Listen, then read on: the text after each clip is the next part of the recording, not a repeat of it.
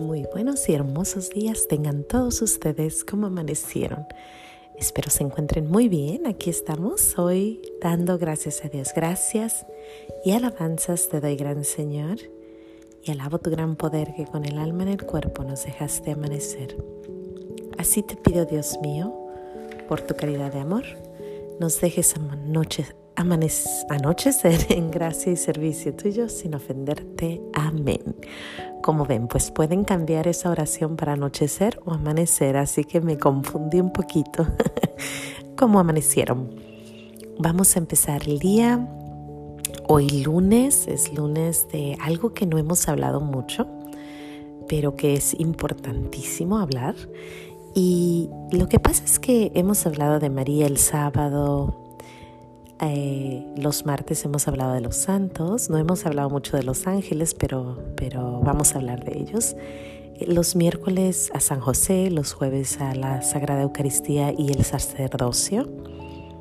Y pues los viernes al Sagrado Corazón de Jesús y su pasión. Ya viene viernes de eh, de las promesas del Sagrado Corazón, así que prepárense para ir a misa este viernes, porque hoy es primero de febrero. lunes primero de febrero, nuevo mes, nueva semana, nuevo día. Bueno, estamos listos. Pero bueno, hoy les quiero platicar que ayer fui a una casa preciosa de una amiguita mía, eh, Ana María.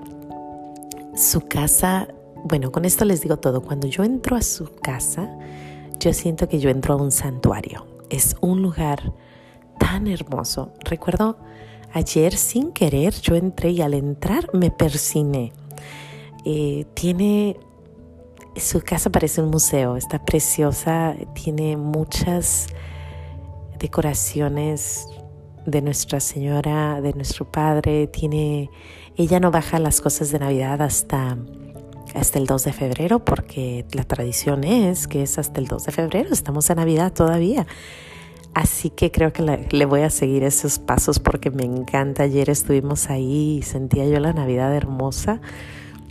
Tenía el arbolito de Navidad, unos olores a incienso. Bueno, es un lugar precioso. A mí me encanta. Mis hijos se portan tan bien. Curiosamente en esa casa yo creo que sienten la presencia de nuestro Señor. Pero bueno, uh, sentados ahí platicando, tuvimos unas conversaciones preciosas.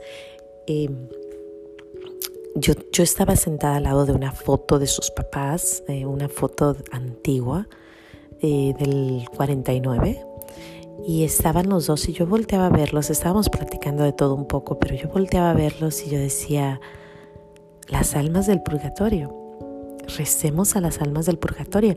Y volteaba otra vez y las veía y ya me volteaba y otra vez y todo el rato estuve un poquito inquieta con pensando.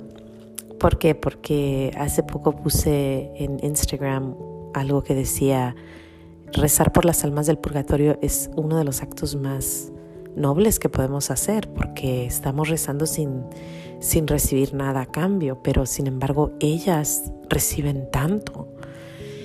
Hay una letanía en, que yo la he encontrado en YouTube acerca de las almas del purgatorio, rezarle a nuestros maestros que ya murieron, a nuestros amigos que ya murieron, abuelos, maestros, tíos, eh, sacerdotes, a las almas que murieron cuando iban en un, en un en el camino y se accidentaron, a las almas que se perdieron en, en, el agua, a las almas que murieron instantáneamente, a los que ya no amanecieron. Es una letanía preciosa. ¿Por qué? Porque vivimos en un mundo, creo yo, un mundo que nos hace creer que no existe el infierno, y que nos hace creer que no existe el demonio. Curiosamente, es como que se está cerrando el círculo, el ciclo, ¿no? Cuando Adán y Eva le ofrecen la manzana, el demonio, él les miente, les miente, les dice que van a ser como Dios. Y ahora también nos está mintiendo, nos dice que la misericordia de Dios es tan grande, grande, grande que nadie se va a ir al infierno. Pero eso es incorrecto. Su misericordia es enorme. Pero hay muchos, muchos, muchos que no sabemos el destino de cada uno. O sea, puede uno no aceptar la misericordia de Dios y hay infierno. Hay infierno, la gente no le gusta hablar de eso, muchos sacerdotes no hablan de eso, pero es cierto. Nuestra madre de Fátima se los enseñó a los niños. A los niños de Fátima vieron el infierno. Sor Faustina habla del infierno. Eh, Padre Pío habla del infierno. Tantas y tantas personas hablan del infierno. Pero también ellos nos dicen rezar por las almas del purgatorio. Recemos por las almas del purgatorio. El lunes está dedicado a ellas. Y no sé por qué no había hablado de esto. En realidad a mí las almas del purgatorio son algo que, que a mí me llena rezar por ellas, porque creo que, que hay muchas que nadie reza. Nadie reza por, por ellos, nadie reza por, por aquel niño que a lo mejor era huerfanito y murió y nadie supo y nadie reza por él. O aquella viejita que vivía en las afueras del pueblo y murió y la enterraron, pero ya, jamás nadie volvió a hablar de eso. Y yo creo que es importantísimo que recemos por ellos. Sor Faustina tiene un mensaje muy hermoso en una de sus lecturas donde nos dice que ella mientras cose, está cosiendo, está tejiendo y le dice a nuestro Señor, por cada tejida que dé, llévate almas al cielo. En esa pequeña cosita que está haciendo, ella pide llevar las almas al cielo. Yo una vez se lo conté a mi niño y mi niño, el mayorcito, le encantan o le encantaban. Bueno, todavía aún, pero antes tenía muchos legos por todos lados y yo no sabía cómo hacerle para guardar esos legos, porque a veces los pisábamos y ah, era un dolor increíble. Entonces, pues teníamos que recoger todos los legos y eran muchísimos, así que seguido andábamos ahí recogiendo. Y pues él se molestaba, yo me molestaba y un día me dice, mami, hay que hacer como Sor Faustina. Cada que pongamos un lego es una almita que se va al cielo. Y ahí vamos, empezamos. Bueno, yo no sé, diario lo hacíamos, diario y ahí va un alma al cielo, un alma al cielo, un alma al cielo. Se nos ha olvidado eso porque ya casi ya no juega con legos, pero que se me recuerdo que se me hacía curioso que el niño chiquito decía, un almita al cielo, un almita al cielo. Después a mí una de las cosas que menos me gusta es eh, los calcetines, juntar calcetines. ¡Ah! ¡Qué pereza! Pero sin embargo decía, ok, por las almas del purgatorio, por las almas del purgatorio, una almita más. Si se encontraba, me imaginaba que era Jesús y, y la almita encontrándose. Decía, ok, ahí va, por la alma del purgatorio, por alma del purgatorio.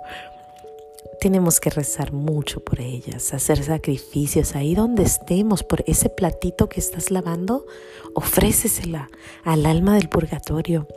Eh, esa blusa que estás doblando por alma del purgatorio, que lo estás haciendo, ese café que te vas a tomar, dices, no me lo voy a tomar por aquella alma que se condenó por el vicio, eh, no que se condenó, que está en el purgatorio por el vicio. no voy a, no sé, no voy a tomar mi chocolate por aquella que murió cuando estaba golosa, no sé, alguna cosa así, por todas las almas esas que, que están sufriendo, que están padeciendo, porque ya ahí ya no se, ellos no pueden rezar por ellos, nosotros somos los únicos. Ellos confían en nuestra gracia, en nuestro amor. Ellos confían que nosotros vamos a pedir por ellos. Si tienes una mamá que ya murió, tu papá, tus hermanos, tus abuelos, quien sea, reza por ellos. Creo que es una falsedad enorme cuando dicen ya están descansando en paz, ya están en el cielo. No sabemos. Desgraciadamente no sabemos, quisiéramos creer eso.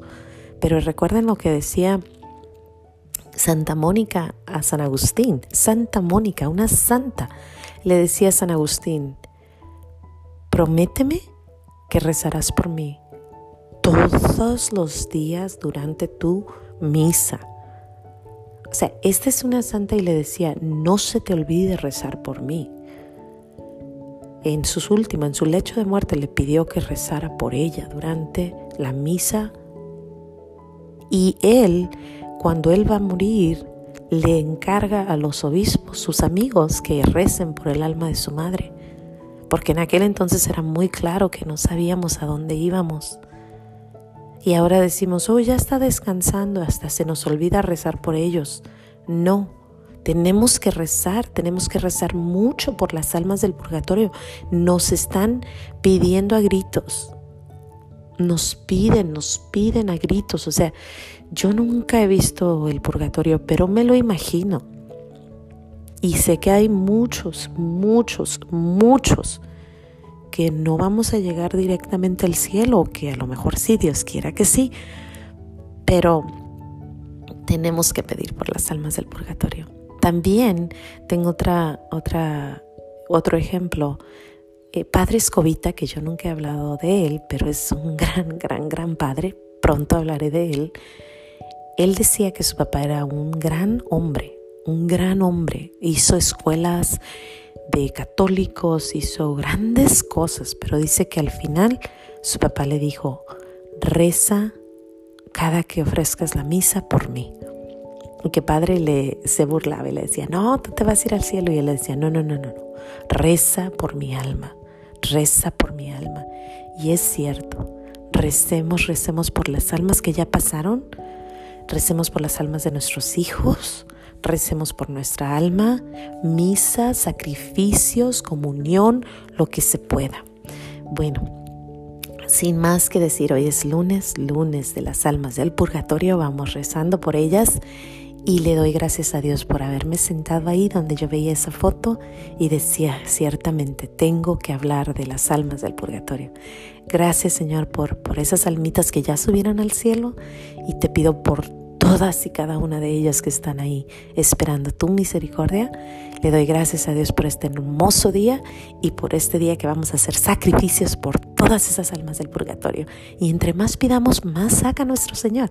Pidan, pidan sin cesar pidan, digan por mil almas, por dos mil, por tres mil, por todas las almas del purgatorio. Sí, Señor. Vamos pues. Que Dios me los bendiga, no se les olvide decir gracias y hasta mañana. Por cierto, me acordé ahorita al final, me acordé, hay una película que se llama O todo o nada, se las recomiendo, es acerca de las almas del purgatorio y de rezar y rezar y rezar por ellas.